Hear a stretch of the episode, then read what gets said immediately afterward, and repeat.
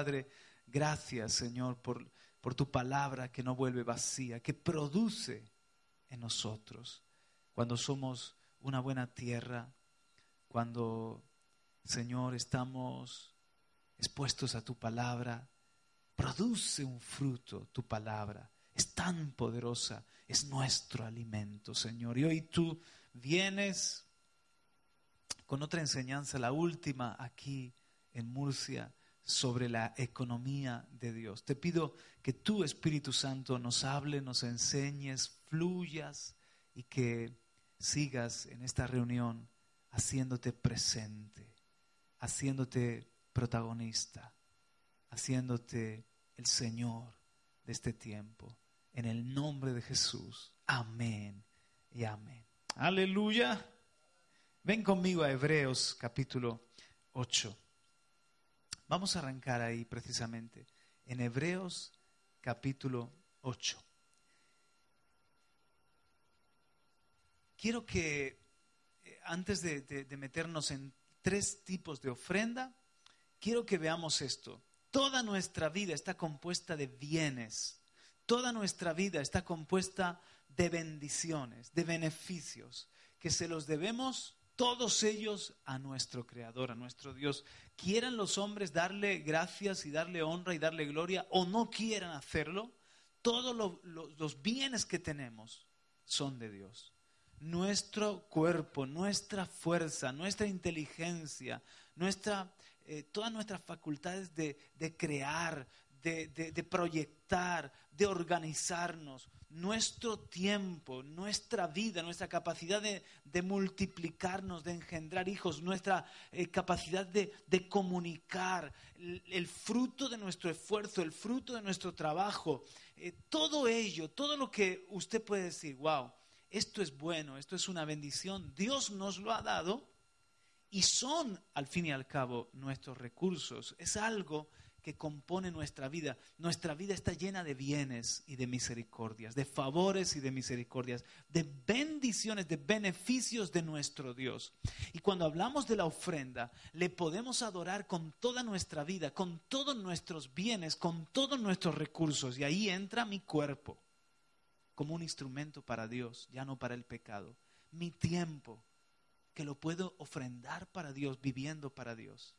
Mi inteligencia, que con mi mente yo le pueda también amar, como está escrito, con toda tu alma, Israel, con toda tu mente, mis pensamientos, mi capacidad creativa, mi, capacidad de, de, darle un servicio a Dios razonado, como dice también en Romanos capítulo 12, verso 1 y 2 mi, economía, mi trabajo, eh, mi familia, todo lo que son mis bienes, yo los puedo traer como una adoración para el Señor. ¿No es cierto? En Hebreos capítulo 8, fijaos bien, dice en el versículo 3, porque todo sumo sacerdote está constituido para presentar ofrendas y sacrificios por lo cual es necesario que éste también tenga algo que ofrecer. En el Antiguo Testamento el sumo sacerdote era Aarón, constituido por Dios para traer ofrendas y sacrificios, constituido, establecido, levantado por Dios. Por lo tanto, el, sumo sacerdote necesitaba tener algo que traer. Cristo es ahora en el nuevo pacto y en el nuevo orden de sacerdocio, que es el orden de Melquisedec. Ya no estamos en el sacerdocio del viejo pacto de la ley, que es el sacerdocio de Aarón o levítico, sino que ahora estamos en el pacto de la gracia, en el nuevo pacto, un pacto superior que está establecido en mejores promesas, donde ahí también es necesario que cuando cambia la ley, cuando cambia el pacto, cambie el sacerdocio. Lea el libro de los Hebreos, un libro muy importante en el Nuevo Testamento. Y estamos en el orden de Melquisedec. Él es el Cristo, el sumo sacerdote, el príncipe de los sacerdotes, la cabeza de los sacerdotes, no es ningún obispo, papa, eh, cura, pastor, líder, superintendente, la cabeza es Cristo. Nuestro sumo sacerdote, el apóstol de nuestra fe, el sumo pontífice, le llama la Biblia, Cristo Jesús sumo sacerdote según el orden de Melquisedec, ¿qué ofreció él? Ya que fue constituido por Dios sacerdote. Cuando el Señor le dio el decreto, hijo mío eres tú, y le estableció como sacerdote. ¿Él qué ofreció? Ofreció su vida en ofrenda y su vida en sacrificio.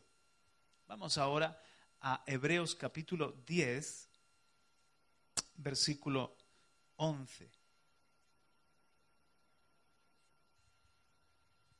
Hebreos 10, 11. Más adelante. Y ciertamente todo sacerdote, repita conmigo, todo sacerdote, todo sacerdote está de pie. ¿Cómo tienen que estar los sacerdotes? De pie. Día tras día. Mm. No domingo a domingo. Día y día, día tras día. Ministrando y ofreciendo muchas veces los mismos sacrificios que nunca pueden quitar los pecados. Pero Él, habiendo ofrecido un solo sacrificio por los pecados para siempre, se sentó a la diestra de Dios, esperando de ahí en adelante hasta que sus enemigos sean puestos por estrado de sus pies. El sacrificio de Cristo fue perfecto. El sacrificio de Cristo fue completo.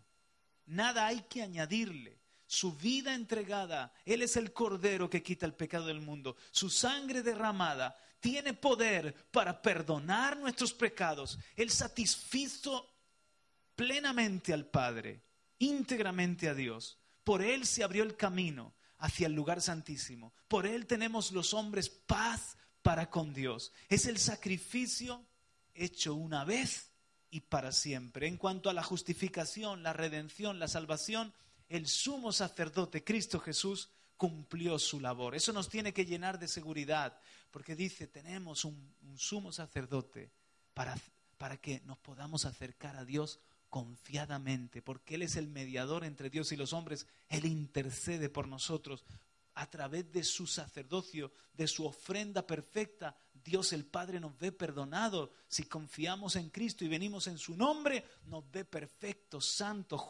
justificados y podemos tener una relación de, de amor y de unidad perfecta con Dios. Gracias a nuestro sumo sacerdote. Alguien puede decir gloria a Cristo.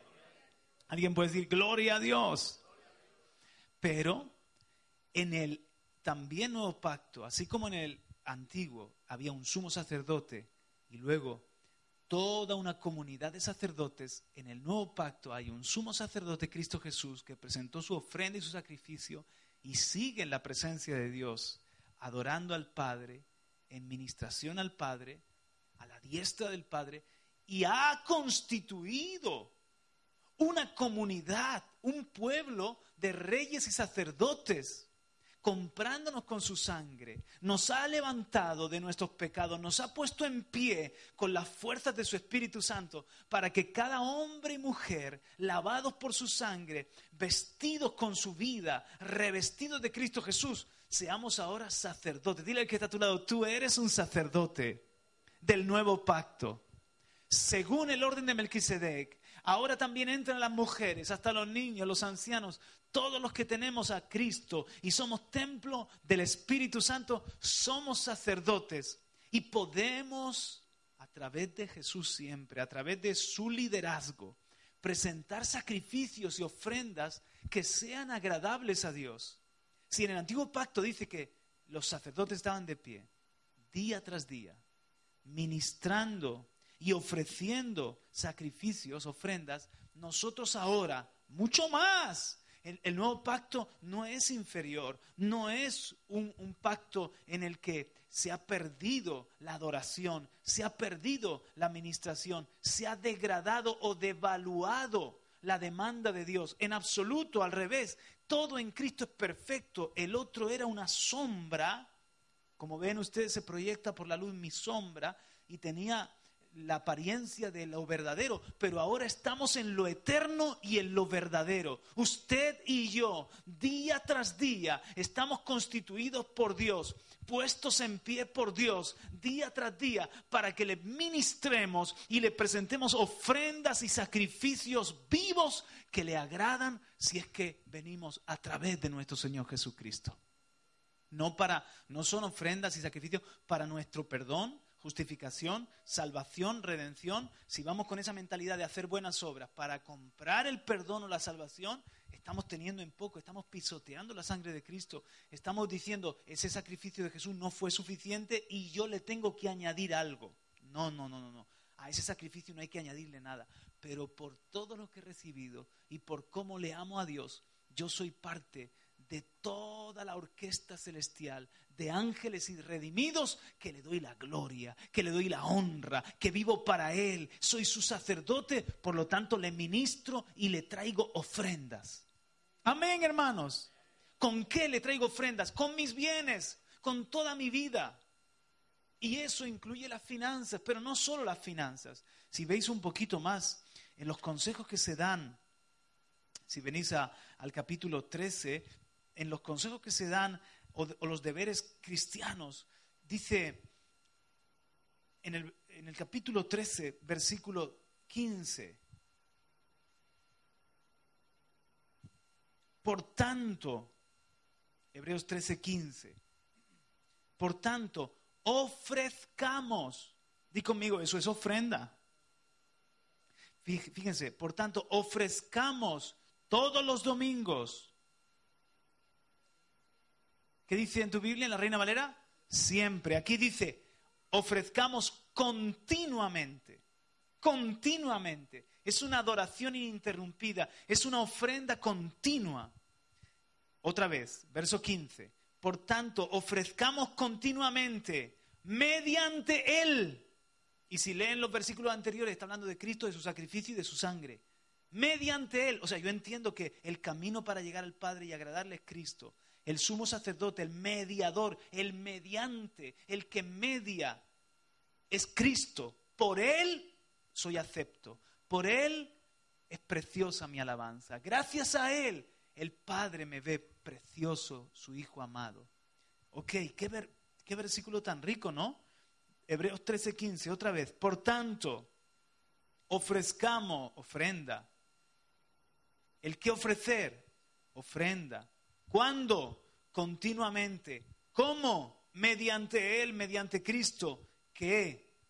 ¿Qué, qué vamos a presentar? Sacrificio de alabanza. Diga conmigo alabanza.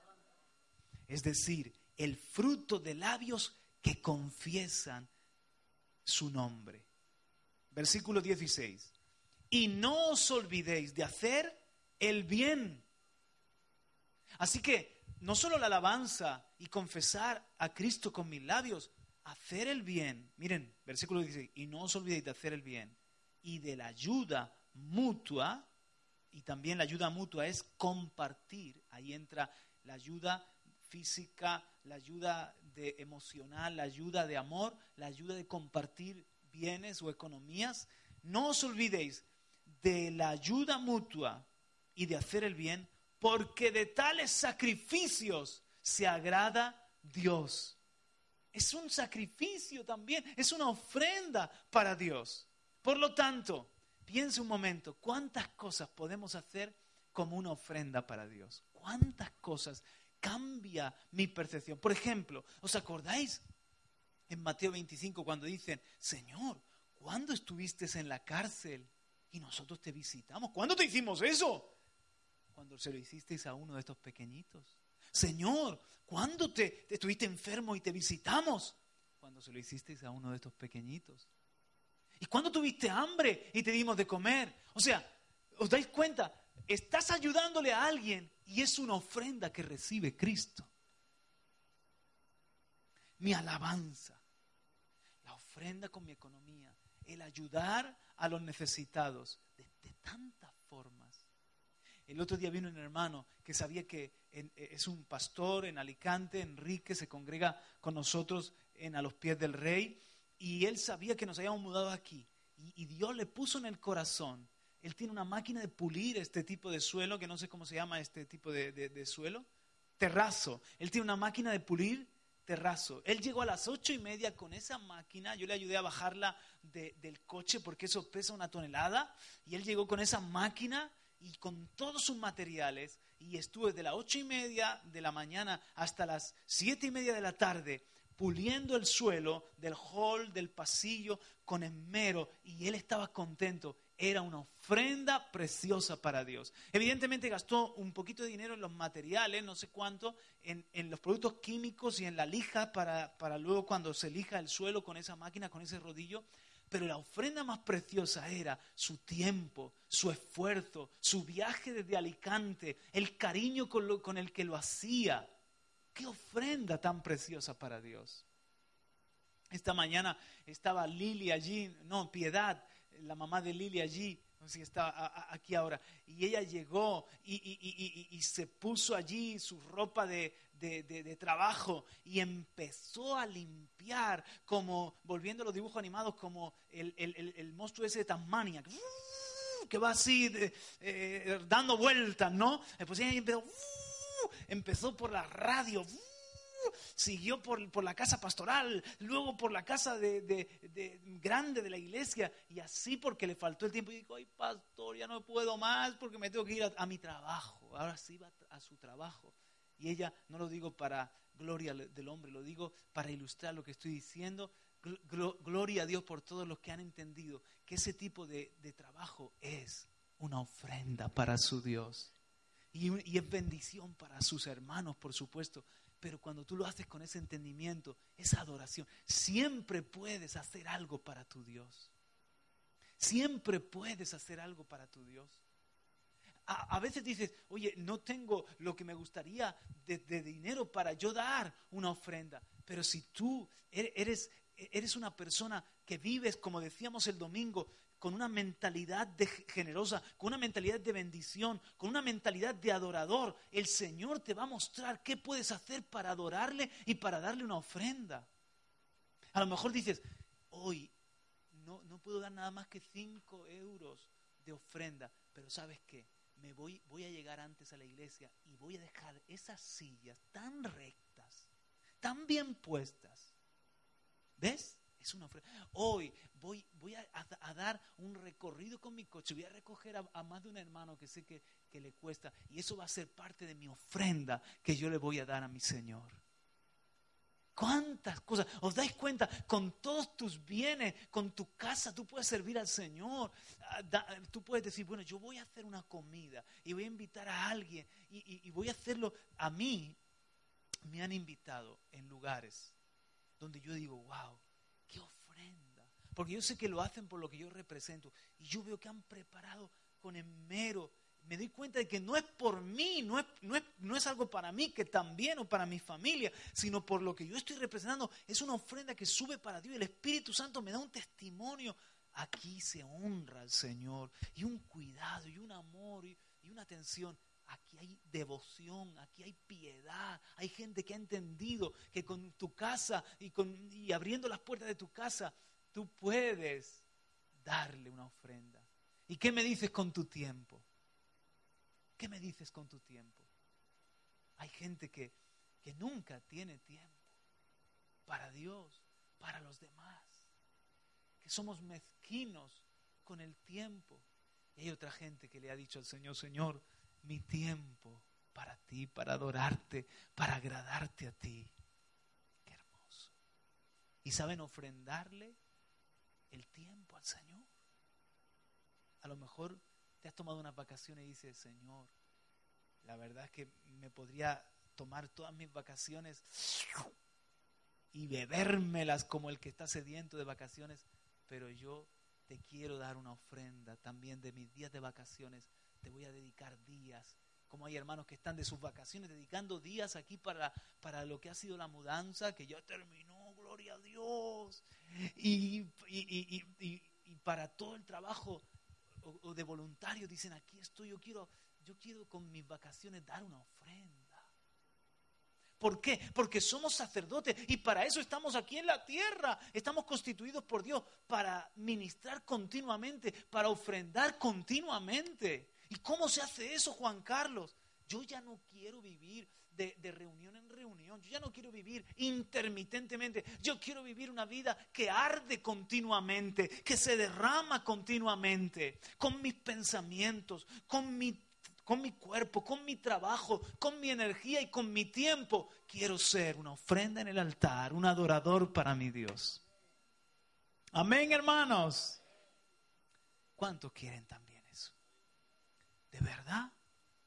Oh, si eso es verdad, yo ya me puedo ir al cielo. Yo ya cumplí el propósito de ser el pastor de todos ustedes, hacerles adoradores, hacerles una ofrenda. Porque todo lo demás, yo he entendido que si eso lo entendemos, todo lo demás es una consecuencia de... ¿Me entiendes? Ya no, vas a tratar igual las cosas, vas a tratarlas con un entendimiento que tú puedes agradar y, dar una ofrenda con eso a tu Señor. Aleluya. A veces hay alguien que me, me llama y me dice, pastor, te, molesto, no te quiero molestar. Pero ¿qué está diciendo? Entiéndelo. Para mí no es una molestia. No sé si puedo ayudarte o no puedo ayudarte, porque a veces uno no puede hacer lo que le gustaría. Pero para mí no es una molestia contestarte al teléfono. Es un gozo. Te sirvo a ti, le doy una ofrenda a mi Dios. Si puedo ir, pastor, usted puede venir, me puede dar una cita. Es un gozo, es una ofrenda para mí, no es ninguna molestia. Para eso estamos, para dar al Señor y a, sus hijos y a los demás lo que tenemos. O acordáis las dos mentalidades, acaparar y retener versus la ofrenda, la mentalidad de esparcir, de repartir, de entregar. Ese es el corazón de Dios. Puede darle un aplauso al Señor. Amén. Aleluya.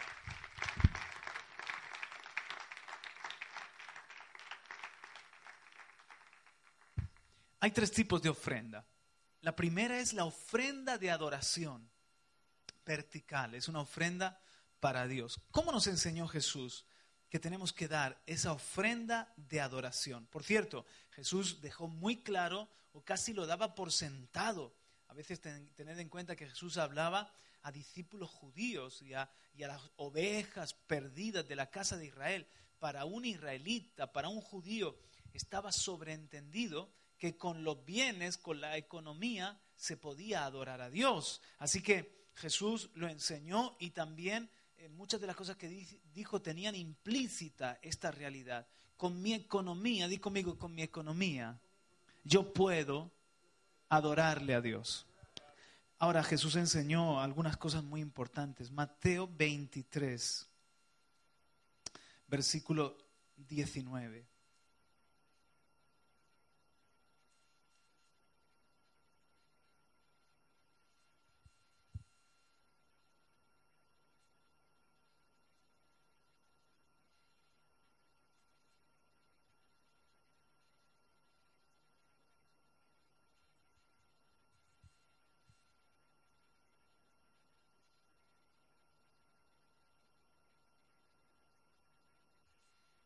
Mateo 23, 19 dice, ciegos Jesús, porque ¿qué es más importante? ¿La ofrenda o el altar que santifica la ofrenda?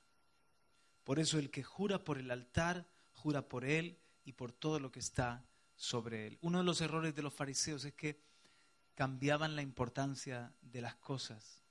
Tragaban el, colaban el mosquito y tragaban el camello cambiaban la importancia de las cosas y, por ejemplo, le daban mucha importancia, mucha importancia a diezmar de la hierba que crecía en sus jardines y sin embargo se habían olvidado de la justicia, de la misericordia, de la fidelidad. Eso era necesario hacer sin dejar de hacer lo otro. Jesús dice, ¿qué es más importante? Hipócritas, porque ellos le daban mucha importancia a la ofrenda y, de alguna manera juraban por el altar y menospreciaban el altar. Pero le daban mucha importancia a la ofrenda. Jesús dice, es el altar el que santifica la ofrenda. O sea, nunca nos jactemos de la ofrenda que traemos. Nunca nos jactemos, porque la ofrenda que traemos nos la, nos la ha dado Dios. De lo recibido de su mano, le damos. Y la ofrenda tiene sentido por, tiene valor más que por lo que es en sí misma, por el, hecho de dársela a un Dios grande que la recibe.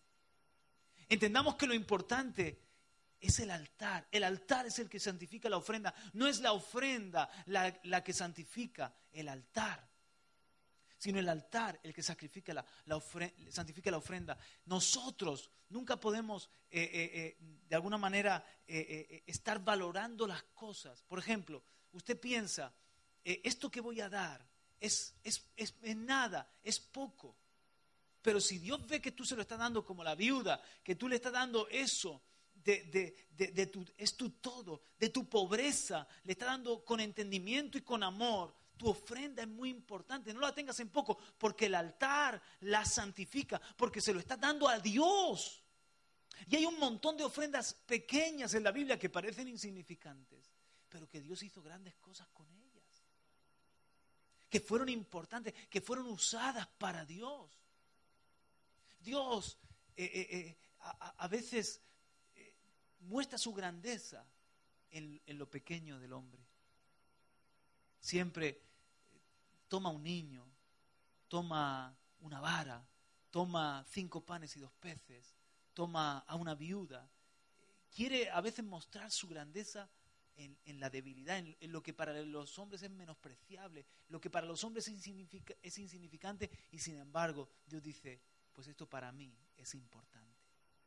Así que la ofrenda le tenemos que dar importancia. No es, bueno, eh, no es importante mi, ofrenda porque es, tan pequeña, estoy perdido entre, entre tanta gente. Tu alabanza es importante para Dios, aunque cantes desafinado. Porque se la das en el altar de tu corazón, se la das a un Dios que te está escuchando. ¿Me están captando? Entonces tú piensas que el Señor oye a Ingrid Rosario con ese bozarrón y tu ofrenda no. Pues también tu ofrenda es muy valiosa para Dios. Porque Él mira el corazón. Por eso dijo Jesús, otra de las cosas que dijo Jesús. Si vas a traer tu ofrenda y sabes que tu hermano tiene algo contra ti, ve y reconcíliate primero con tu hermano y luego trae tu ofrenda.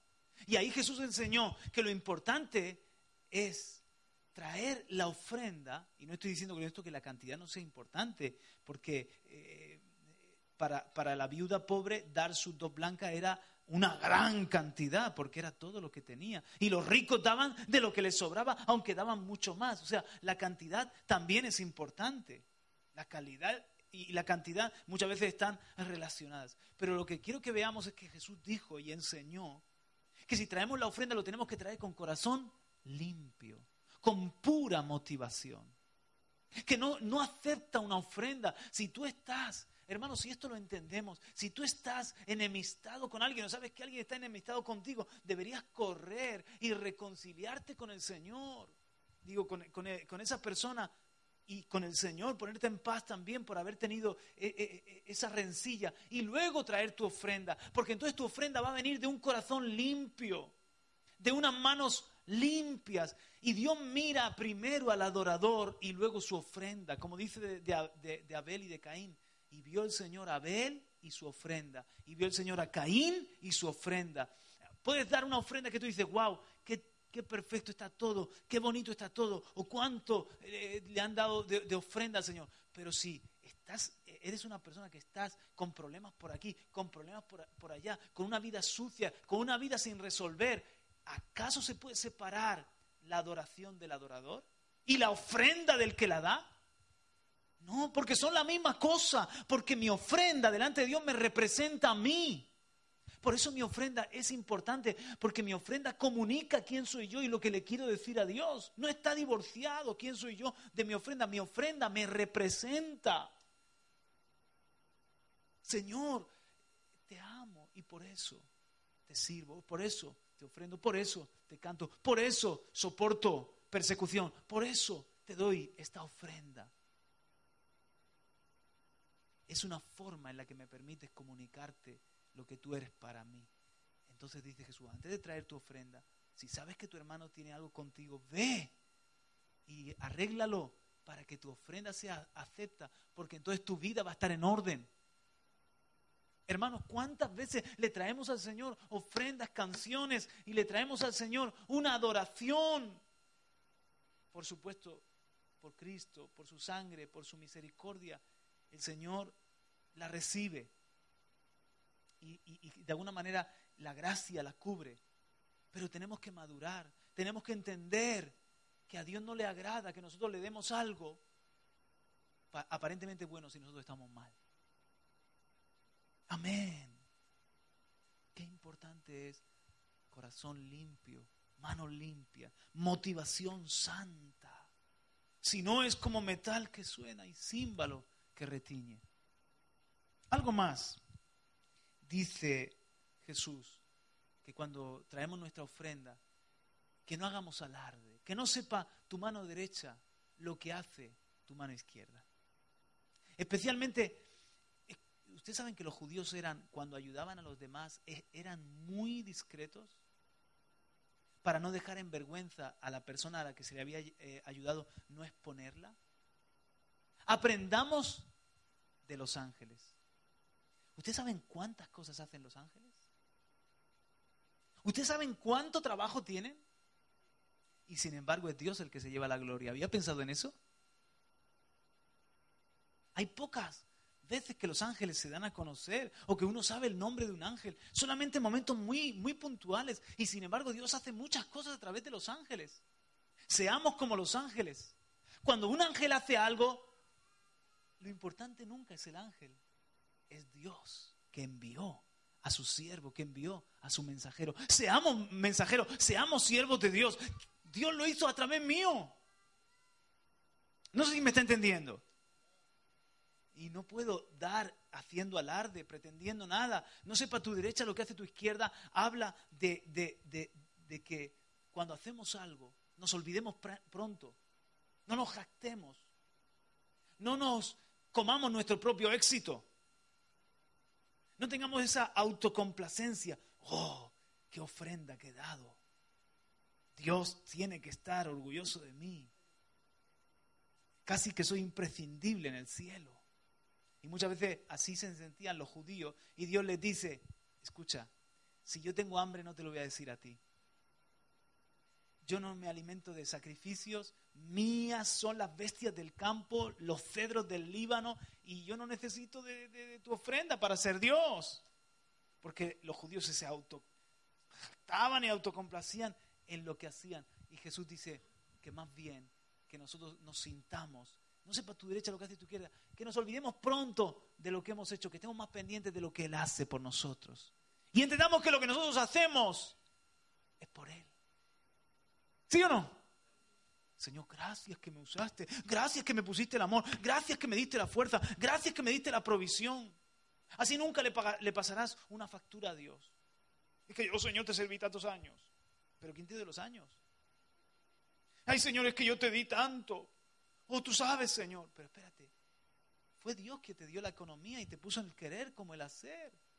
Siéntete usado por Dios para un propósito y gózate por ello. Que Dios ya sabe recompensar a sus siervos y a sus siervas. Tú no te preocupes, no busques la recompensa. Nadie tiene que saber lo que tú has hecho. Ni tampoco tiene que ser un tema tabú si has hecho algo para el Señor.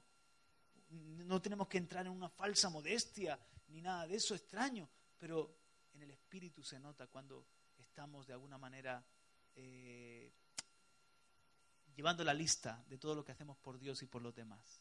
Olvídate de esa lista. Eso, tú eres un ángel de Dios. Eso eh, en el cielo ya se, se está llevando bien la nota. Y dice que su esposa se vestirá de lino fino, que son las obras justas de los santos. Así que en el cielo el Señor va a querer vestirte de, tus obras de justicia. Porque si nos vistiera de todos nuestros errores, de todos nuestros tropiezos y de todas nuestras obras de injusticia, seríamos eso, un trapo de inmundicia. Pero es tan bueno que toma nota de lo que hacemos bueno, de nuestras obras de justicia y nos engalanará de lino fino en aquel día. Alguien puede darle un aplauso al Señor por eso. Aleluya. Amén. Jesús estaba viendo la ofrenda, Lucas 21, del 1 al 5. No lo busques, pero anótalo.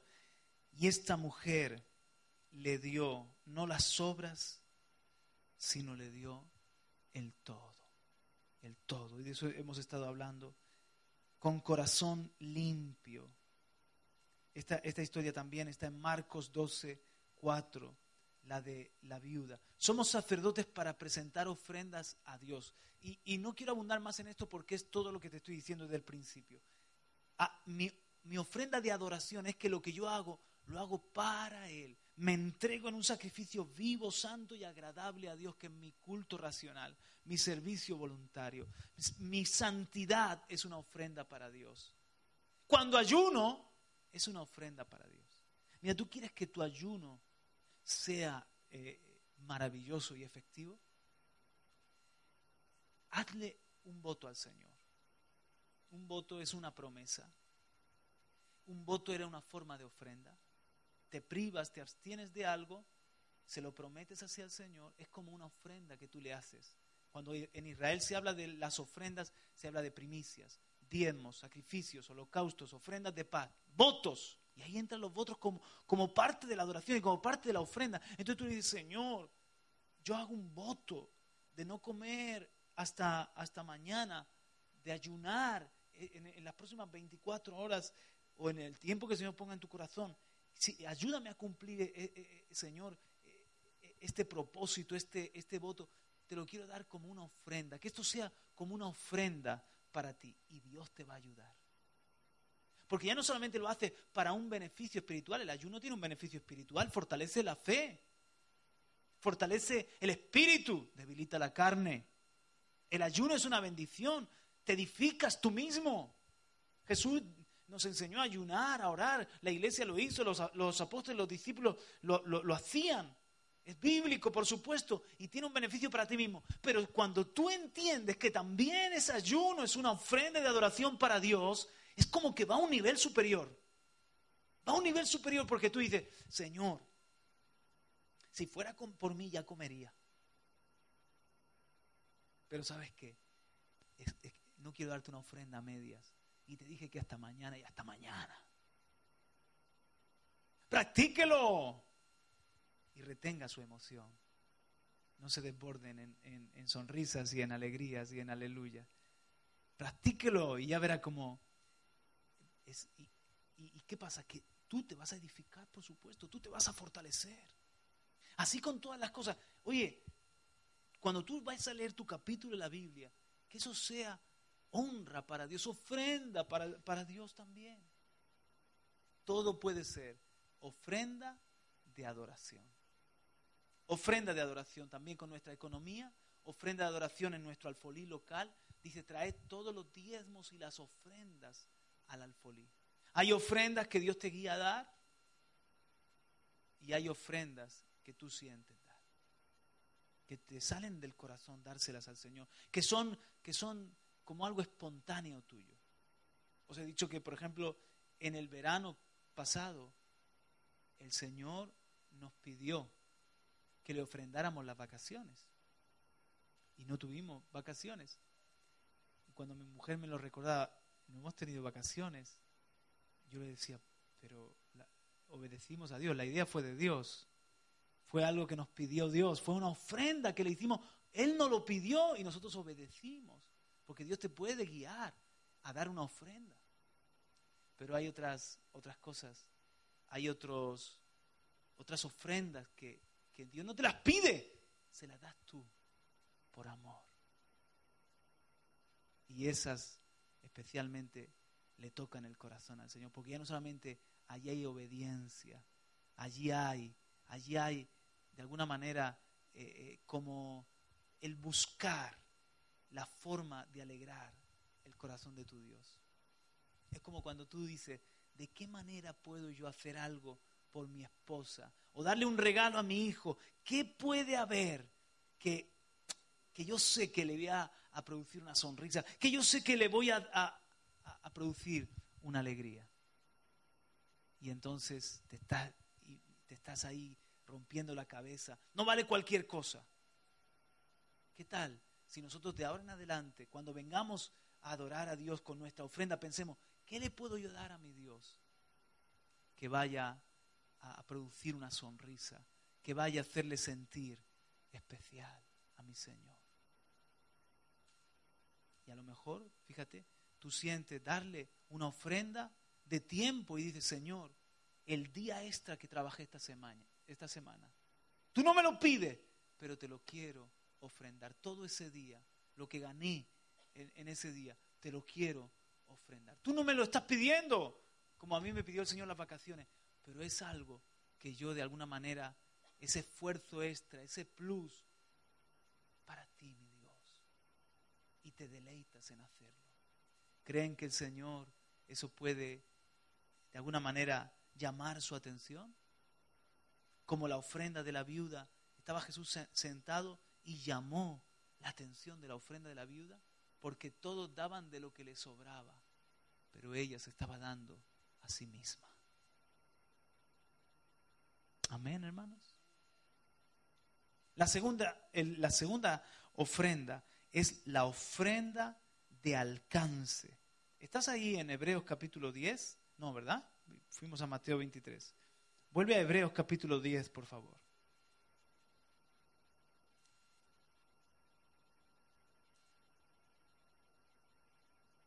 Volvamos a leer en Hebreos 10 para darle sentido a la palabra. Di conmigo, la salvación es por una ofrenda. Otra vez, la salvación es por una ofrenda. Y ahora escuche esto y repite conmigo. Y sin ofrenda se frena el plan de salvación. En Hebreos capítulo 10, versículo 11 dice, y ciertamente todo sumo sacerdote, todo sacerdote está de pie día tras día, ministrando y ofreciendo muchas veces los mismos sacrificios, sacrificios que nunca pueden quitar los pecados. Pero él, habiendo ofrecido un solo sacrificio por los pecados para siempre, se sentó a la diestra de Dios. Verso 14, porque por una ofrenda él ha hecho perfectos para siempre a los que son santificados. Y más abajo también dice, eh, ahora bien, en el 18, donde hay perdón de estas cosas, ya no hay ofrenda por el pecado. Es decir, la ofrenda de Jesús fue una ofrenda que, fue perfecta para la salvación de los pecadores y para el perdón de los pecados. Y sin embargo, Dios ha querido que a través de ofrendas de su pueblo, de adoración de su pueblo, el plan de salvación sea el que eh, la salvación suya alcance hasta los confines de la tierra. Es decir, su reino en la tierra se extiende a través de ofrenda íntegramente. Fíjense, Dios no quiere asalariados, Dios no quiere gente que le sirva de mala gana. Dios quiere gente que le sirva por amor, como una ofrenda. Cada uno de nosotros, todo lo que hacemos por su reino y nuestros diezmos, nuestras ofrendas, nuestras primicias, todo eso que es adoración para Dios, hacen que la palabra corra y que se extienda el plan de salvación. Así que por una ofrenda somos salvos, pero a través de un pueblo que se ofrenda, la salvación se extiende. Y todo es ofrenda. ¿Lo estáis viendo? Ofrenda que le damos a Dios, pero ofrenda que entonces alcanza a los perdidos, alcanza a otros. Y hace que el perdón y el amor de Dios, la conquista del reino de Dios, es fuerte cuando la ofrenda es fuerte cuando hay un pueblo que se entrega voluntariamente en el día de su poder. ¿Cuándo es el día de su poder? Voy a poner el versículo al revés. ¿Cuándo es el día de su poder? Cuando hay un pueblo que se entrega a Él voluntariamente. Ese es un día poderoso, ese es el día de su poder. Las dos cosas son verdad. En el día de su poder hay un pueblo que se entrega voluntariamente a Él. Y cuando hay un pueblo que se entrega voluntariamente a Él, es el día del poder de Dios. Cuando hay ofrenda poderosa, el reino avanza poderosamente. Piensen esto, hermanos. Piensen en Jesús. Se va de este mundo, deja a 120, son llenos del Espíritu Santo. Ahora, esos 120, ellos lo habían dejado todo, estaban entregados en totalidad, eran ellos una ofrenda. Les podría explicar cómo ellos eran una, primicia. Cuando vino Pentecostés fue en el día 50, después de, de, la, de, la, Pascua, en el día 50 era el día de las primicias. La fiesta de Pentecostés también se le llama la fiesta de las primicias. ¿Cuándo vino el Espíritu Santo sobre los 120? En el día de Pentecostés, en el día de las primicias. ¿Por qué seleccionó Jesús ese día para, para, para eh, eh, eh, bautizar y llenar a la iglesia con el Espíritu Santo, porque esos 120 eran como una ofrenda mecida, eran como una primicia para Dios, y así estaban ellos entregados por completo para Dios y para llenar la, tierra de la palabra de Dios.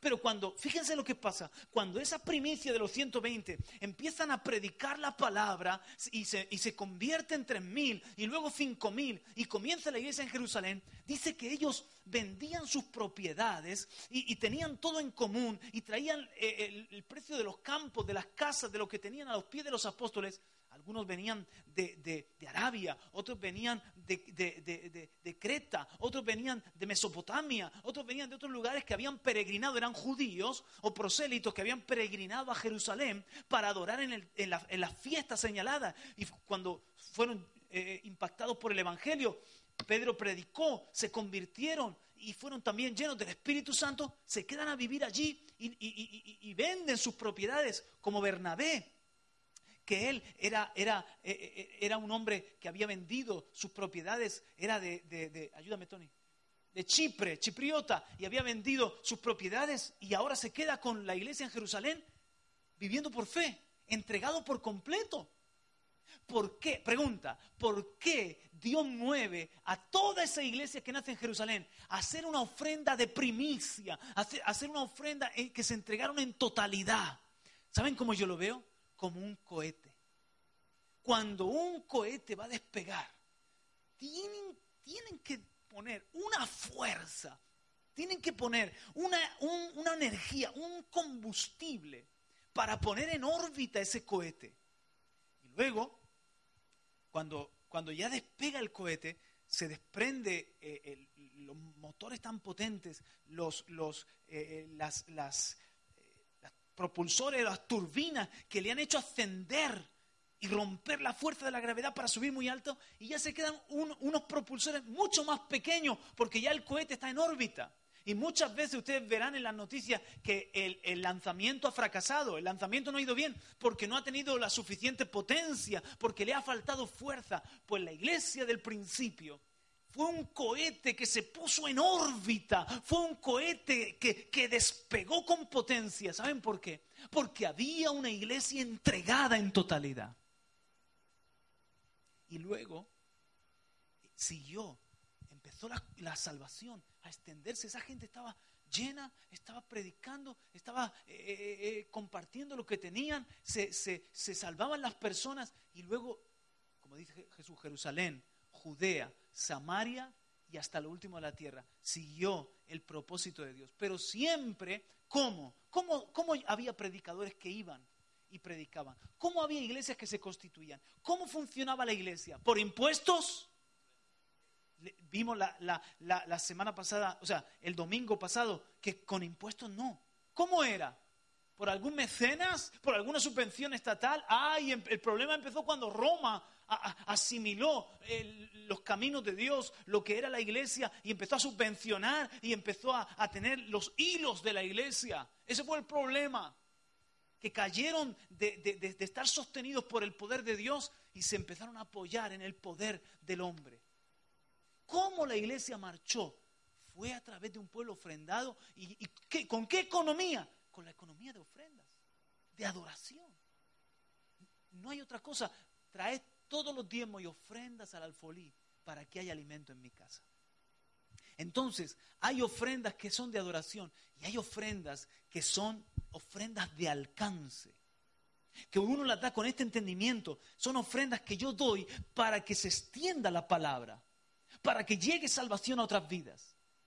¿Cuándo enseñó Jesús esto? Esto lo enseñó en Lucas 16, del 1 al 13, que es esa parábola del mayordomo infiel, que eh, eh, él se hizo amigos a través de las riquezas. Y Jesús dice que nosotros aprendamos no de la infidelidad del mayordomo, que, era de alguna manera eh, gandul, que era también, era astuto, pero para, para su propio beneficio, y no de eso, sino que aprendamos cómo Él, a través de las riquezas injustas, a través de, los descuentos que les hizo a los deudores, lean la parábola, Lucas 16 del 1 al 13, leanla de nuevo, a través de los descuentos que le hizo a los deudores, Él encontró a mis amigos, Él ganó el favor de gentes que luego cuando su, su Señor le despidió por ser un mal mayordomo, llamaba a esas puertas y le, y le brindaban ayuda. Entonces Jesús, ahora sí que voy a leer yo porque no quiero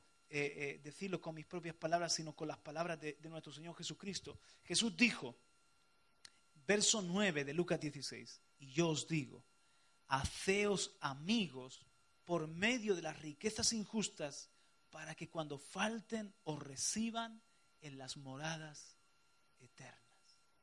O sea, lo que está diciendo ahí Jesús es que con mis riquezas yo procure salvar a personas que luego sean mis amigos en el cielo, en las moradas eternas. No hay otra aplicación, no hay otra interpretación. Yo con mis riquezas injustas porque están en un sistema, estamos en un sistema que es injusto, estamos en un sistema donde reina el egoísmo, reina el pecado, el hombre no vive en el plan original de Dios y Jesús dice, es verdad, son riquezas injustas, pero a través de la economía, a través de las riquezas injustas, podéis ganar amigos, podéis ganar a los perdidos y luego que estén en el cielo. Cuando nosotros damos ofrendas, por ejemplo, cuando llegan los tiempos del colaboratón y nosotros damos ofrendas para radio y televisión vida, son ofrendas de adoración a Dios verticales, lo hacemos como adoración, pero son ofrendas de alcance. Yo esta mañana, como les contaba el domingo, estaba llamando a Sociedad Bíblica para informarme cómo dar una ofrenda que, pueda alcanzar a personas en la zona de Laos y, en esas zonas del Asia. Quizás tú puedes dar una ofrenda de alcance para eh, eh, eh, apoyar un ministerio que, tú sabes que está, por ejemplo, en el campo universitario y tú dices, wow, tengo carga. Y, es una ofrenda de alcance. Está, tu ofrenda, tus riquezas están alcanzando a los universitarios para ganarlos para Cristo Jesús, para que a través de mi ofrenda la salvación se siga extendiendo y se siga multiplicando. No conozco un, en el, sentido horizontal, ya no vertical de adoración a Dios, en el sentido horizontal, un propósito más loable que a través de mi dinero se esté predicando el Evangelio o se estén poniendo los medios y los recursos para que personas pasen de una condenación eterna a la salvación eterna en el cielo. Un amigo que tenemos, Juan Antonio de Sevilla, ha sido muchos años presidente de los Gedeones en España. Él venía alguna vez a hablarnos de los Gedeones y, nos animaba a apoyar a, a los Gedeones también que reparten la palabra de Dios, reparten Biblias. Él se convirtió en una carpa, precisamente con nuestro pastor Fernando.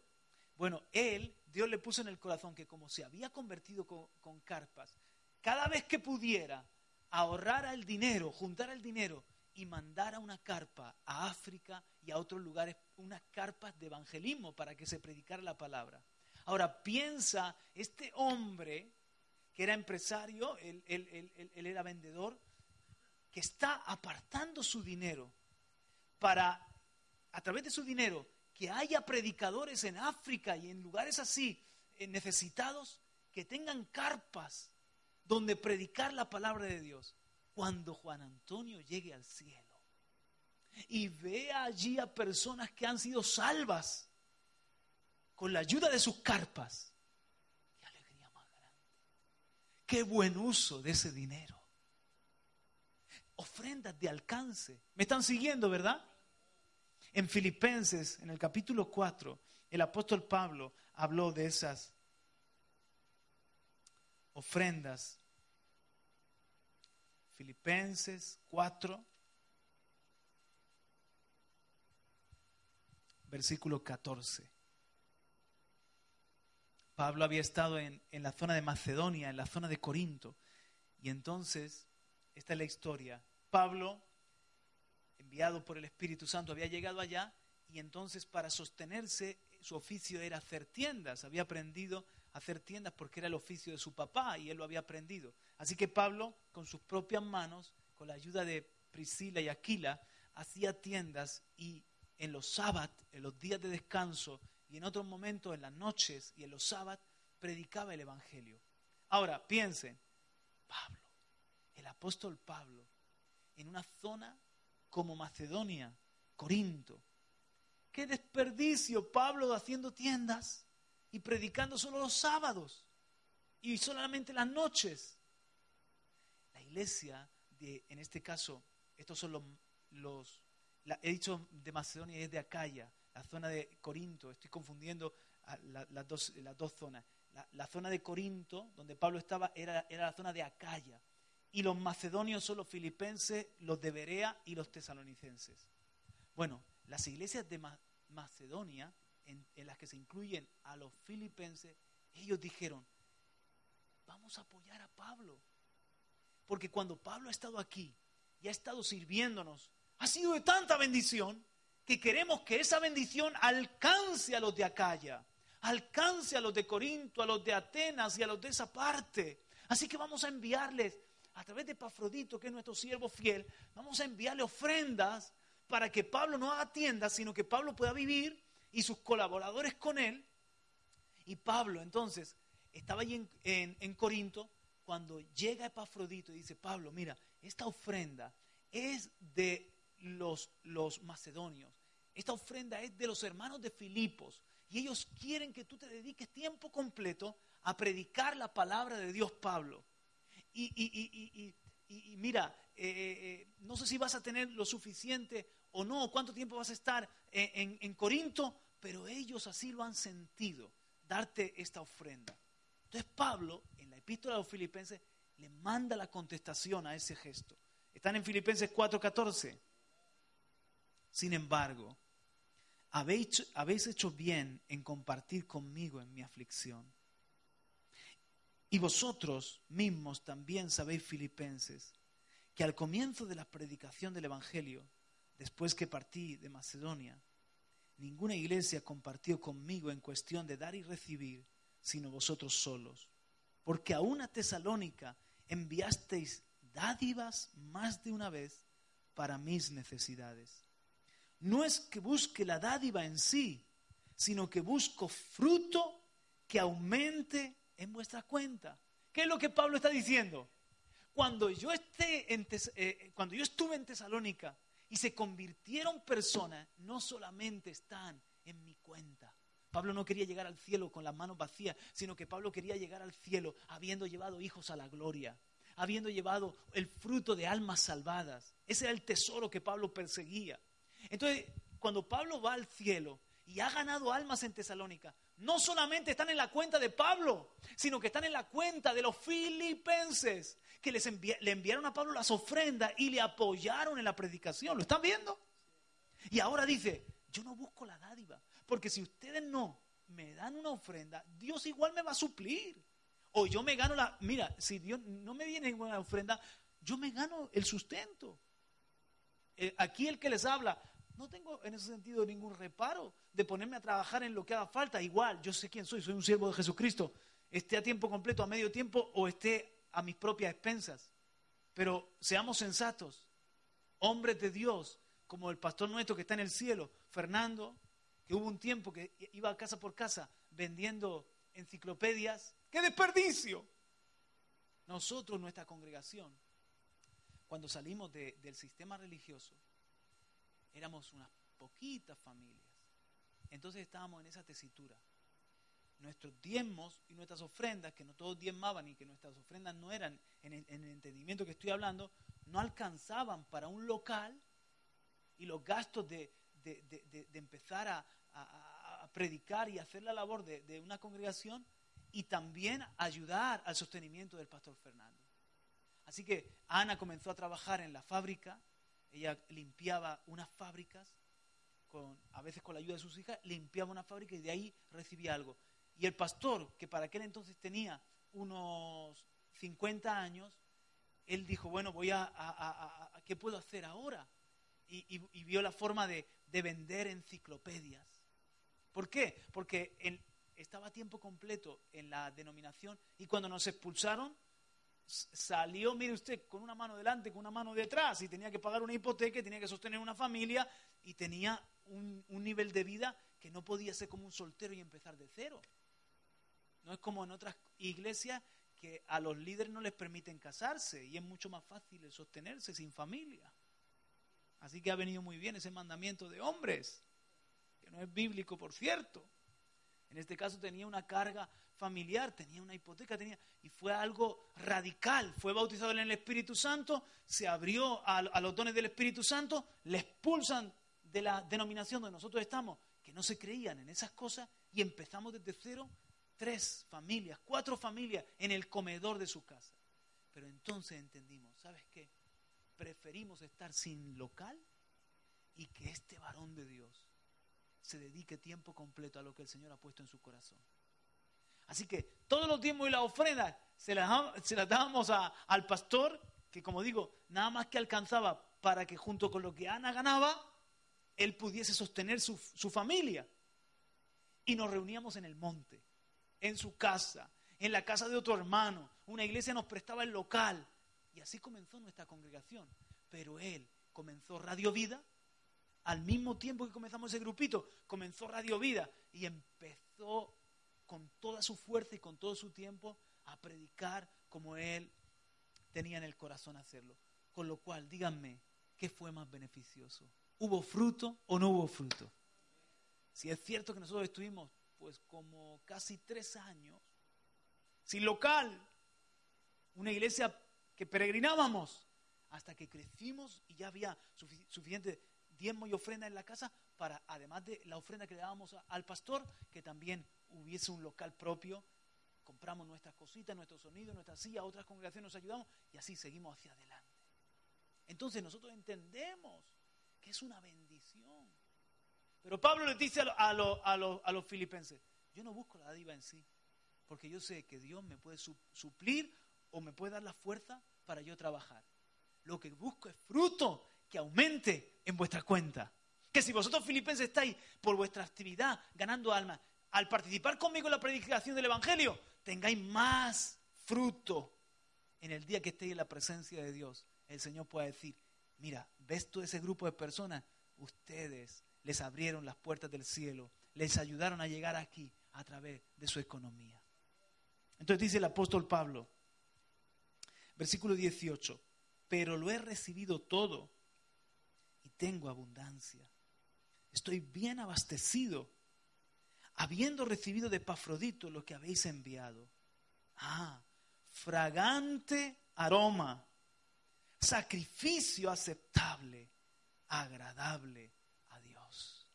Oh, era una ofrenda de alcance, diga conmigo, era una ofrenda de alcance y también de adoración. O sea, se la dieron al apóstol Pablo para que siguiera con su ministerio. ¿Qué qué? ¿Que estás haciendo tiendas? No, no, no, te apoyamos. Pero Dios recibió esa ofrenda como fragante aroma, ayúdenme, sacrificio aceptable, agradable a Dios. Versículo 19, miren la promesa. Y mi Dios proveerá a todas vuestras necesidades conforme a sus riquezas en gloria en Cristo Jesús. A veces, hermano, esta promesa la hacemos nuestra, pero nosotros no tenemos esta visión de alcance. Tenemos una visión, como decíamos el domingo pasado, de acaparar, de agarrar, de buscar lo nuestro. Y la promesa se activa. Esta promesa es para los que saben adorar y para los que saben predicar el Evangelio con sus bienes, con sus fuerzas, con sus recursos. Alguien puede decir amén. En segunda de Corintios, Pablo dice algo también relacionado con esto en el capítulo 11, versículo 7. Ahora vamos a ver la otra parte de la, de la historia. ¿Dónde estaba Pablo cuando le llegó la ofrenda por Epafrodito? En Corinto, hemos dicho, en la región de Acaya. ¿Quién había enviado la ofrenda? Los filipenses, la región de Macedonia. Ahora Pablo les está escribiendo a quiénes. Están conmigo, hermanos, están... Gracias, Prince. Está escribiendo, estamos en segunda de Corintios, le está escribiendo a los Corintios, muy bien, capítulo 11, versículo 7. Y les está diciendo lo siguiente, o cometí un, un pecado al humillarme a mí mismo para que vosotros fuerais exaltados porque os prediqué el Evangelio de Dios gratuitamente. ¿Cómo le predicó Pablo a los Corintios gratuitamente?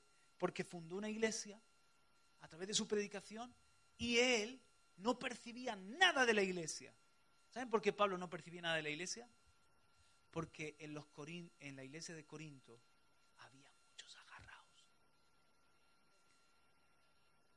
Que cuando eres agarrado todo lo piensas con esa mentalidad de me están sacando los cuartos. Y decían, este judío convertido al cristianismo está aquí con todo este rollo y en última instancia se quiere llenar los bolsillos, quiere vivir del cuento. Y como Pablo vio ese espíritu, Pablo dijo, me pueden acusar de cualquier cosa, pero de eso no me van a acusar. Entonces Pablo no quiso aceptar ninguna ofrenda porque vio ese espíritu pululando y que a la iglesia le faltaba enseñanza y no quiso eh, aceptar ninguna ofrenda y dice que les predicó el Evangelio gratuitamente. ¿Cómo lo hizo? Primero, hacía tiendas y les predicaba los sábados y les predicaba, por la noche y se, se cubría él sus propias necesidades y las de los suyos. La suya y las de los suyos, las personales y las que le acompañaban. Pero cuando llegó la ofrenda de los filipenses de Macedonia, les, seguía predicando gratuitamente. Porque él no era una carga, él no era de ningún costo a la iglesia de los Corintios, le sostenían desde Filipos. Y los Corintios contentos. Era una iglesia próspera. Pero no, no, eso no es prosperidad. Dios dice, trae todos los diezmos y ofrendas al alfolí, que, es la, que representa la iglesia local, para que haya alimento en mi casa, hay provisión en la casa, y yo reprenderé al devorador, abriré la ventana de los cielos y derramaré bendición hasta que sobreabunde. O sea, como diciendo Dios, si me cuidan mi casa, tranquilos que yo les cuidaré la suya. Si hay alimento en mi casa, les aseguro que no les va a faltar alimento en la suya. Al revés, ustedes no sé cómo pueden dar, porque son hombres, pero yo como soy Dios sí sé cómo puedo dar. Abrir las ventanas de los cielos y derramaré bendición hasta que van a reventar, hasta que sobreabunde. Y reprenderé al devorador. Y si lo dudan, pónganme a prueba y lo van a comprobar. Así que Dios, hermanos, cuando hay una iglesia que entiende estos principios de su economía, Dios no, no la deja en la estacada. Dios le lanza promesas como la que acabamos de leer. Mi Dios pues suplirá todo lo que os falta conforme a sus riquezas en gloria en Cristo Jesús. Amén. Entonces dice, o cometí, verso 7, si está la iglesia ahí, deme un amén. O cometí un pecado al humillarme a mí mismo para que vosotros fuerais exaltados, porque os prediqué el Evangelio de Dios gratuitamente. Miren, a otras iglesias despojé. Es el eufemismo de robé. Pero en el griego se puede leer a otras iglesias robé, tomando salario de ellas para serviros a vosotros. ¿A qué iglesia se está refiriendo? A la de Filipos que le mandaban la ofrenda por Epafrodito. Versículo 9. Y cuando estaba con vosotros y tuve necesidad, a nadie fui carga. Porque cuando los hermanos llegaron de Macedonia, ahí está, suplieron plenamente mi necesidad. Y en todo me guardaré no, no. Y en todo me guardé y me guardaré de seros carga. O sea, Pablo decía, todavía no está clara la cosa. Así que todavía en esto, aquí en Corinto, pero este comportamiento, algunos toman este texto Y, bueno, miren, miren cómo son, cómo son los hombres. Algunos toman este texto, estos textos de Corinto, y dicen, ¿ves? Ahí hay, ese es un obrero de verdad, el apóstol Pablo. Pero escúchame, eh, no olvides el contexto. Esto lo hizo en Corinto, pero en otras iglesias eh, eh, él se sostuvo y él enseñó a, Timoteo diciendo, el obrero es digno de su salario, el que enseña bien la palabra es digno de doble honor. No pongas voz, al, al cuando, trilla. ¿Esos mandamientos los escribió Dios para, los bueyes o lo escribió más bien para nosotros que le servimos en su obra? Y los que ministran al altar no tienen derecho de comer del altar. Y el, apóstol Pablo enseñó a sus discípulos y él mismo practicó que podía el obrero tomar una asignación, tomar un sustento para dedicarse plenamente a la obra. Lo hizo en Corinto por la dureza de su corazón. Pero no, no era la regla, sino la excepción. No hagamos de la excepción la regla. Porque entonces, miren, yo tuve un tiempo para no ser carga a la iglesia, me puse con, el tema de, quererme ganar yo, trabajar por fuera para no ser carga a la iglesia. Y en vez de ayudar a Dios, perjudiqué la obra. En vez de ayudar a la iglesia, le fue mal a la iglesia, porque me salí del, del consejo de Dios. Juan Carlos, no inventes la rueda, ya está inventada. No quieras tú hacer la cosa a tu manera. Entra a mi manera, entra a mis principios, que yo soy el proveedor. La obra es mía, no es de ningún hombre. ¿Lo entendemos? Entonces, eh, eh, algunos también toman algún texto de lo que se llama la Didache o Didache, que es un libro que se encontró eh, eh, por ahí por el, si no me falla la memoria, 1800 y pico, pero que está datado, algunos lo datan del año cuarenta y tantos. Es decir, es un escrito muy importante, no está en el canon bíblico, pero muestra la praxis, la práctica y la enseñanza de la iglesia eh, judio-cristiana, la iglesia probablemente de Jerusalén en el primer siglo. Entonces ahí en la vida ves cosas muy interesantes, cómo bautizaban, cómo tomaban la cena del Señor, el evangelio que predicaban, los énfasis que tenían. Es un documento que, está, si tú lo quieres leer, está por ahí en PDF, en, la red, te lo, puedes descargar, lo puedes conseguir. Entonces en la Didache hay un texto que menciona, si un predicador llega a tu casa, tú lo puedes tener un día un predicador que llega a tu casa a predicar. Tú lo puedes tener un día y predica. Lo puedes tener dos días y tú le, das el sustento y sigue predicando. Pero si quiere estar más de dos días, si ya quiere estar tres días, eh, tenlo por falso profeta. Y cuando lo envíes al que va a salir de tu casa y lo envíes al, al siguiente lugar, no le den mucho, sino solamente dale una ofrenda de pan y, alimento para que llegue al siguiente punto. Si va a hacer un viaje de tanto, pues tú ayúdale para que llegue, pero tú no le des una ofrenda muy grande. Y entonces algunos se acogen a ese, a ese pasaje de, la Diaché para decir que los predicadores, la gente que vive tiempo completo sirviéndole al Señor, pues de alguna manera no están haciendo lo que se hacía en la iglesia al principio. Pero eso está circunscrito a que a, a, esta es la realidad. En la iglesia del principio habían predicadores itinerantes que a lo mejor llegaban a tu casa y te decían, tocaban a tu puerta y te decían, yo soy un siervo de Dios, predico el Evangelio he venido, o voy en viaje a tal sitio y he venido a predicar el Evangelio, y tú no lo conocías. Entonces tú le abrías la puerta, pero se podían colocar, se podían colar impostores, se podían colocar falsos hermanos que se querían aprovechar de la inocencia y bondad de los cristianos. En la entonces pusieron esa norma para proteger a la iglesia. Sin embargo, un poquito más abajo, cuando tú sigues leyendo, dice, si alguno de tus profetas o de tus maestros, en vez de seguir, les podía leer la cita textual, en vez de salir a predicar a otras ciudades, quieren quedarse y, ser pastores o ser profetas, ser predicadores en, una forma permanente, no hay un mejor oficio. Es algo noble, esa es una dedicación noble. Igual de noble que puede ser la de un artesano le dice en el texto, en ese texto dice, igual que puede ser la de un artista. Y así como un artesano tiene un salario, el obrero es digno de su salario. Aparten las primicias y que con las primicias sea sostenido. ¿Qué son las primicias? Entre otras cosas, son los diezmos. ¿Se dan cuenta, hermanos, cómo a veces cogemos la palabra o cogemos lo que nos interesa para defender un argumento? En vez de venir con un corazón inocente, sencillo, de niño y decir, Señor, enséñanos tus principios. Pero gloria a Dios, que Dios nos da luz y que su palabra en estas cosas es clara. Lo que pasa es que los que tienen eh, los ojos sucios ven las cosas sucias, pero aquí nadie tiene el corazón sucio, ¿verdad que no? Bienaventurados los de limpio corazón, porque ellos verán a Dios. Así que termino con la tercera ofrenda, que es la ofrenda de misericordia.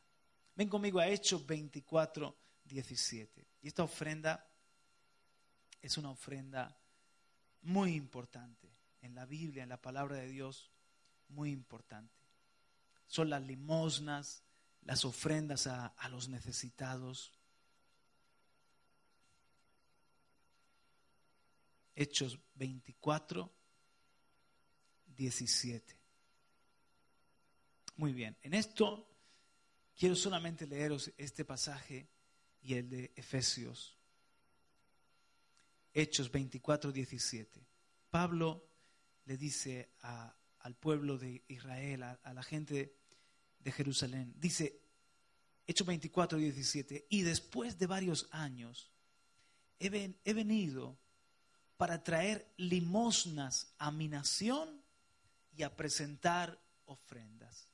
Y ahí usted ve que cuando Pablo llega a Jerusalén, llega con dos propósitos. Traer ofrendas a Dios y traer limosnas. De hecho, ustedes saben que Pablo hace algo muy bonito y es que hace un recorrido por las iglesias gentiles y levanta una ofrenda para los hermanos necesitados de Judea. Y de esa forma, a través de la ofrenda, es como que trae unidad entre los convertidos gentiles y los convertidos de Israel, judíos eh, por nacimiento. Entonces Pablo va recogiendo una ofrenda que eh, de eso es de lo que habla 2 de Corintios capítulo 8, 2 de Corintios capítulo 9, 1 de Corintios 16, cuando dice el primer día de la semana, el día domingo, cuando reunáis, cada uno, según ha prosperado, que aparte una ofrenda, para que cuando yo vaya no haya necesidad de levantar una ofrenda especial. ¿Qué ofrenda era esa?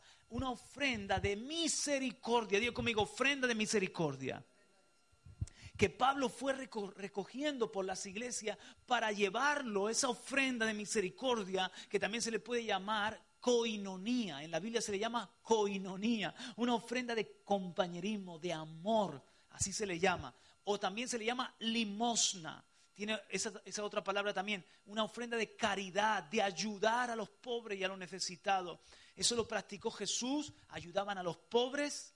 Eso lo practicó también eh, eh, eh, cuando Pablo le dan la diestra de compañerismo, le dicen, predica el Evangelio, pero no te olvides de los pobres. Y, le, exhortan a cuidar a los necesitados, primeramente a los de la familia de la fe. Dice, haced bien a todos, primeramente a los de la familia de la fe y a todos los demás también porque hay un orden de prioridades también en cómo ayudamos, ¿verdad? Eso lo hemos aprendido ya. Entonces, hermanos, eh, eh, eh, Pablo trae esa ofrenda de limosna, de, de caridad, de misericordia para los cristianos de Judea y dice que también para su nación y ofrendas para Dios. Así que ahí están las tres ofrendas. Ofrenda de adoración, repita conmigo, ofrenda de adoración, ofrenda de alcance y ofrenda de misericordia. Miren cuanto a ofrenda de misericordia en Efesios capítulo 4. Efesios capítulo 4, versículo 28.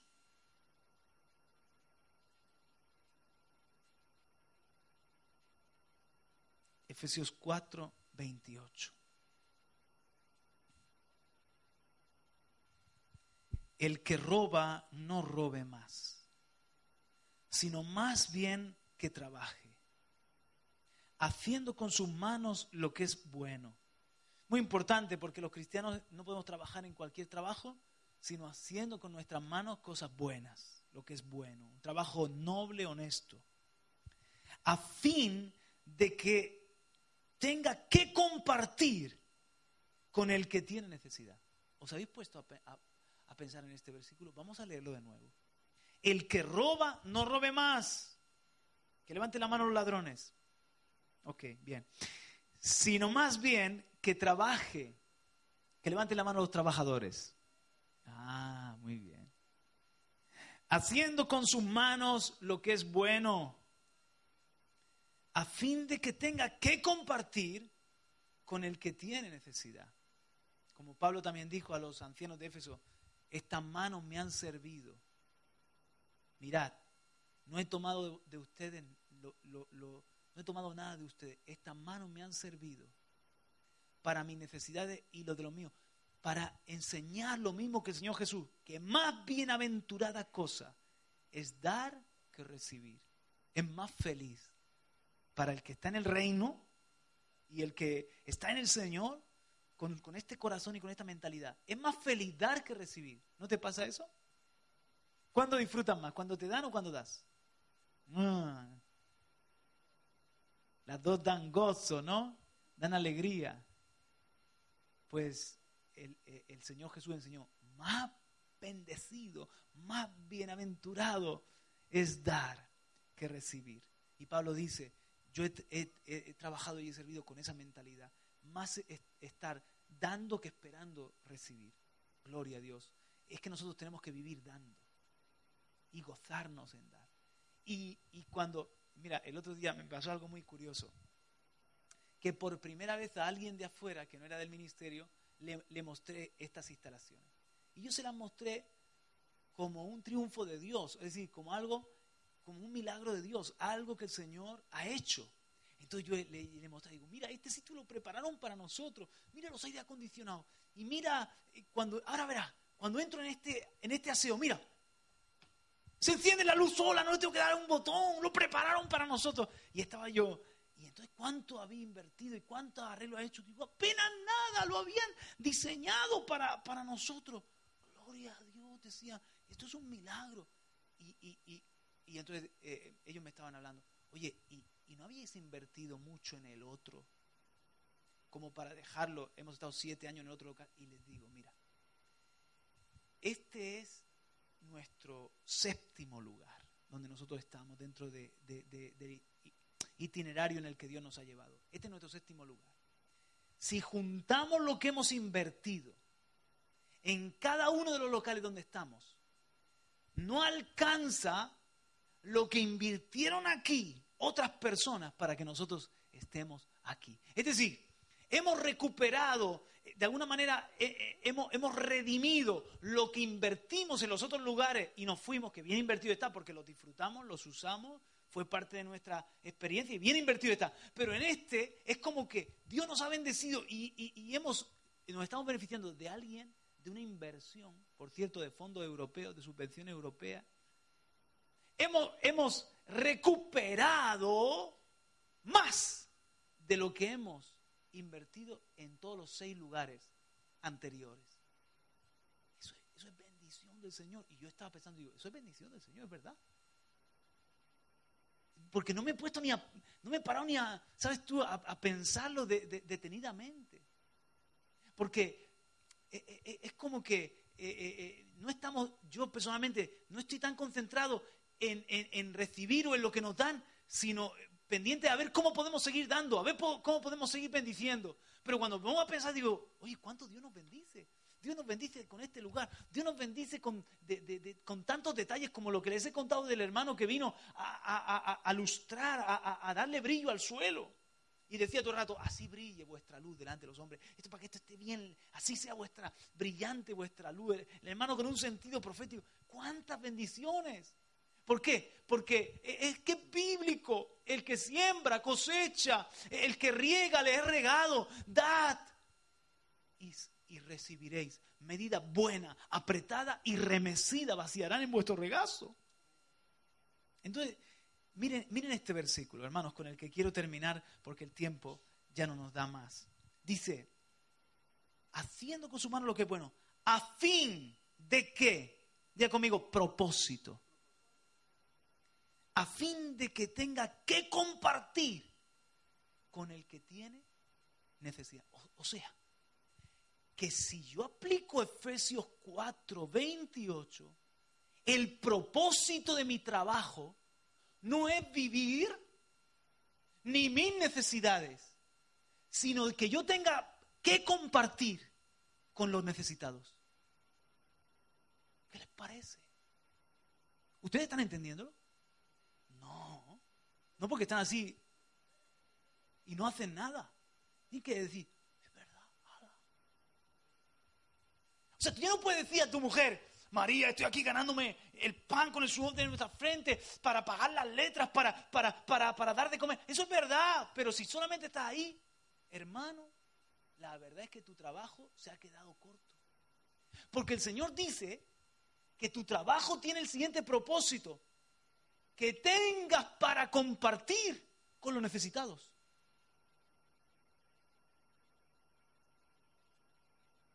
No ya las suplir tus necesidades, es como que suplir nuestras necesidades, Dios lo promete y, Dios se va a encargar de darnos el pan nuestro de cada día. Pero Él quiere que tengamos trabajos que nos rindan, que nos produzcan de tal manera. Miren, hermano, esto es tan bíblico.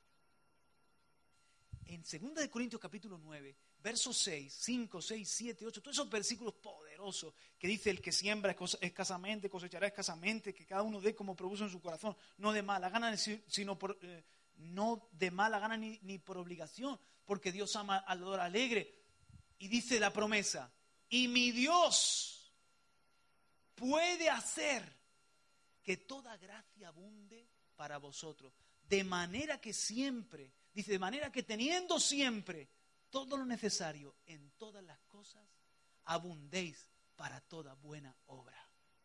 Y aquel que da semilla al sembrador y pan para su alimento, dice, multiplicará vuestra sementera y aumentará la siega de vuestra esas promesas poderosas son en el contexto, léalo bien, son en el contexto de la ofrenda que iban a llevar a los hermanos de Judea, a los hermanos de, Jerusalén. Era una ofrenda de misericordia, era una ofrenda de alcance. Y en ese contexto que está diciendo Pablo exactamente lo mismo que dice aquí en Efesios 4:28. Está diciendo, Dios es poderoso para suplir vuestras necesidades en todo lo que tengáis necesidad y daros el pan de cada día. Pero Dios es tan grande que aún puede hacer que toda gracia abunde, que toda provisión abunde, de manera que vosotros podáis hacer buenas obras. Así que Dios quiere darnos pan para el obrero, pero semilla para el sembrador. Diga conmigo, Dios no multiplica el pan. ¿Por qué Dios no multiplica el pan? Porque se echaría a perder o nos pondríamos gorditos. Dios da el pan que necesita el obrero. Dios multiplica la semilla. ¿Usted entiende eso? No. Lo que estoy diciendo es que Dios no te da mucho a ti porque eh, Dios quiere que, cada vez sean mayores tus necesidades o que cada vez entres en un tren de vida mayor y que llegue un, un, momento que estés engordado, engordado como, como, eh, como cebado de, provisión y de pan. No, Dios quiere que estés bien, que estés bendecido, que tengas tu pan, que tengas tu, tu alimento. Pero Dios te quiere dar más. No solo el pan, te quiere dar extra. Quiere que toda gracia abunde y que eso sea semilla que tú siembras en los necesitados. Y Dios da la promesa de que esa semilla Dios te la quiere multiplicar, de que esa semilla va a traer una cosecha de justicia, de que esa semilla, si tú eres un sembrador que bendices a los necesitados y que bendices al menesteroso, dice que a Jehová le presta el que le, el que le da al pobre y no quedará sin recompensa. ¿Lo puedes ver eso? Vamos a ver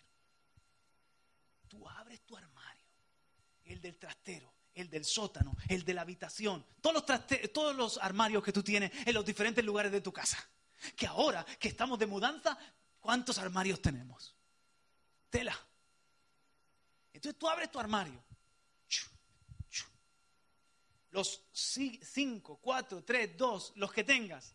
Y tú ves allí un montón de ropa. Dime la verdad, ¿te la pones? Dime la verdad. No, no es pan. O sea, yo tengo que hacer una evaluación sincera y decirle a mi esposa, la verdad es que me pongo un tercio de la ropa que tengo. O porque no me la sé combinar, o porque no me gusta, o porque se me pierde la ropa de plancha. Yo no sé. Pero a veces digo, ¿yo tenía esa camisa? Es como que, tengo un tercio de, de pan y lo demás está allí, echándose a perder. Prefiero menos pan y más semilla, bendecir a alguien. Decir, oye, ¿sabes qué? Este, tengo tres trajes azules. ¿Para qué quiero tres trajes azules? Si no soy ejecutivo, soy albañil. A lo mejor puedo. Piénsalo, Antonio, piénsalo, Wilson, piénsalo. Pepi no, tiene trajes azules, pero faldas quizás rojas. No, piénsalo un momento. A lo mejor de repente dice, óyeme, voy a bendecir a alguien. Es semilla, a lo mejor tengo de más porque es semilla.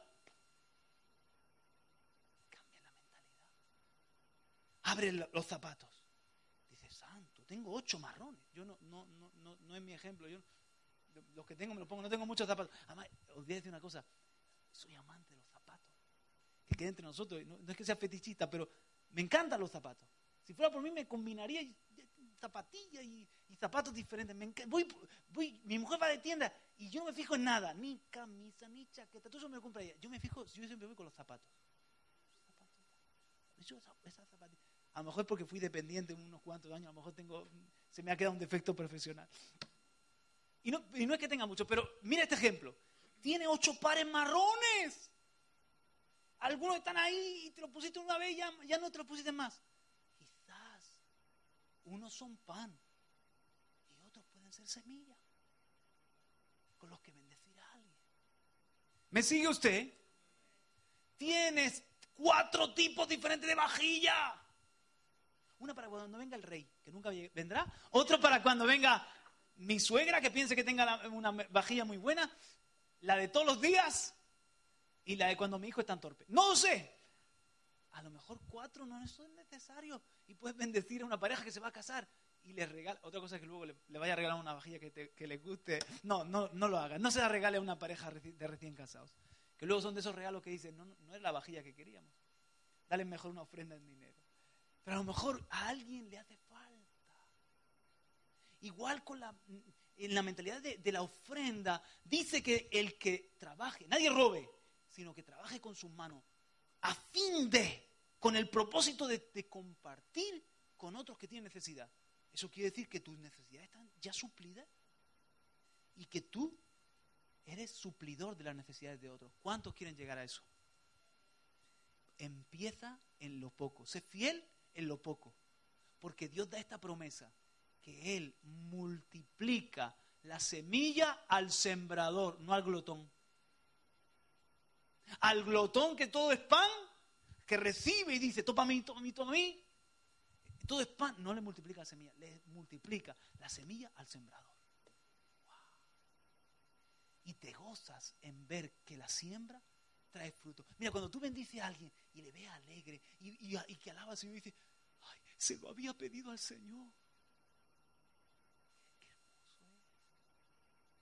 Voy a contar yo algunos testimonios de una vez que yo le pedí al Señor, Señor, le pedí al Señor a una tontería, estaba fregando los platos y a, mí no me gusta fregar los platos, yo le pedí al Señor, pero no teníamos ya ese mes para comprar la pastilla de la lavavajilla.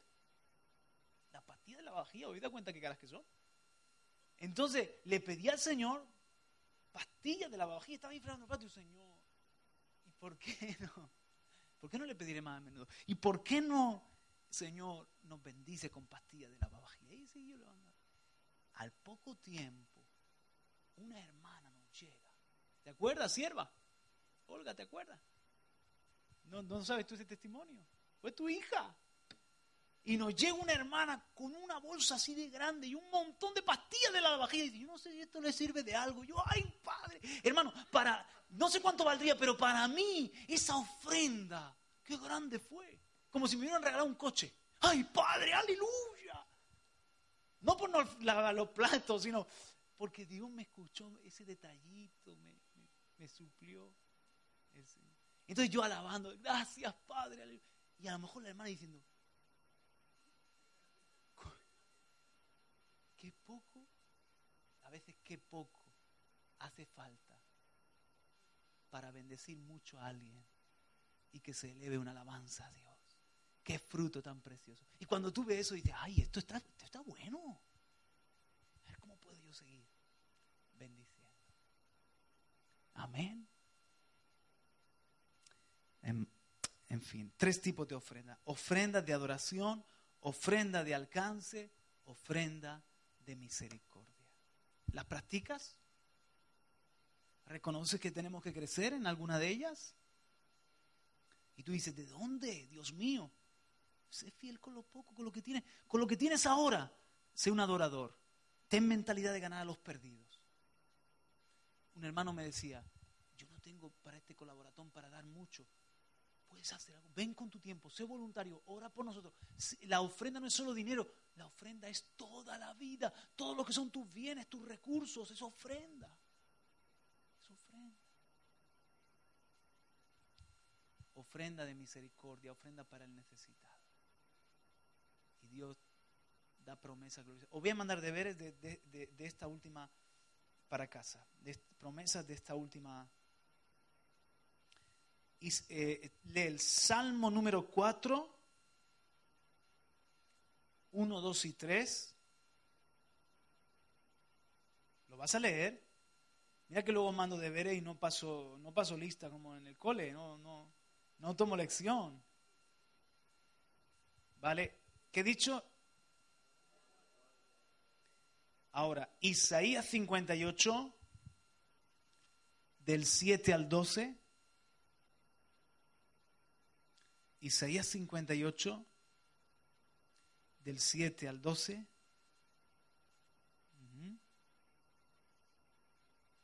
Ahora quiero que pienses, que, que, busques un poquito de Cornelio, un poquito de Dorcas, lo aderezas con algo de... No es broma. Está bien así. Lo aderezas con algo de Mateo 25 y la semana que viene a ver qué sale. Me cuentas ya. A ver, entonces repasamos. Salmo 4, 1 al 3. Isaías 58 y dos personajes. ¿Quiénes? Cornelio y Dorcas. Amén. Y Mateo 25 también, por supuesto. Póngase en pie, querido.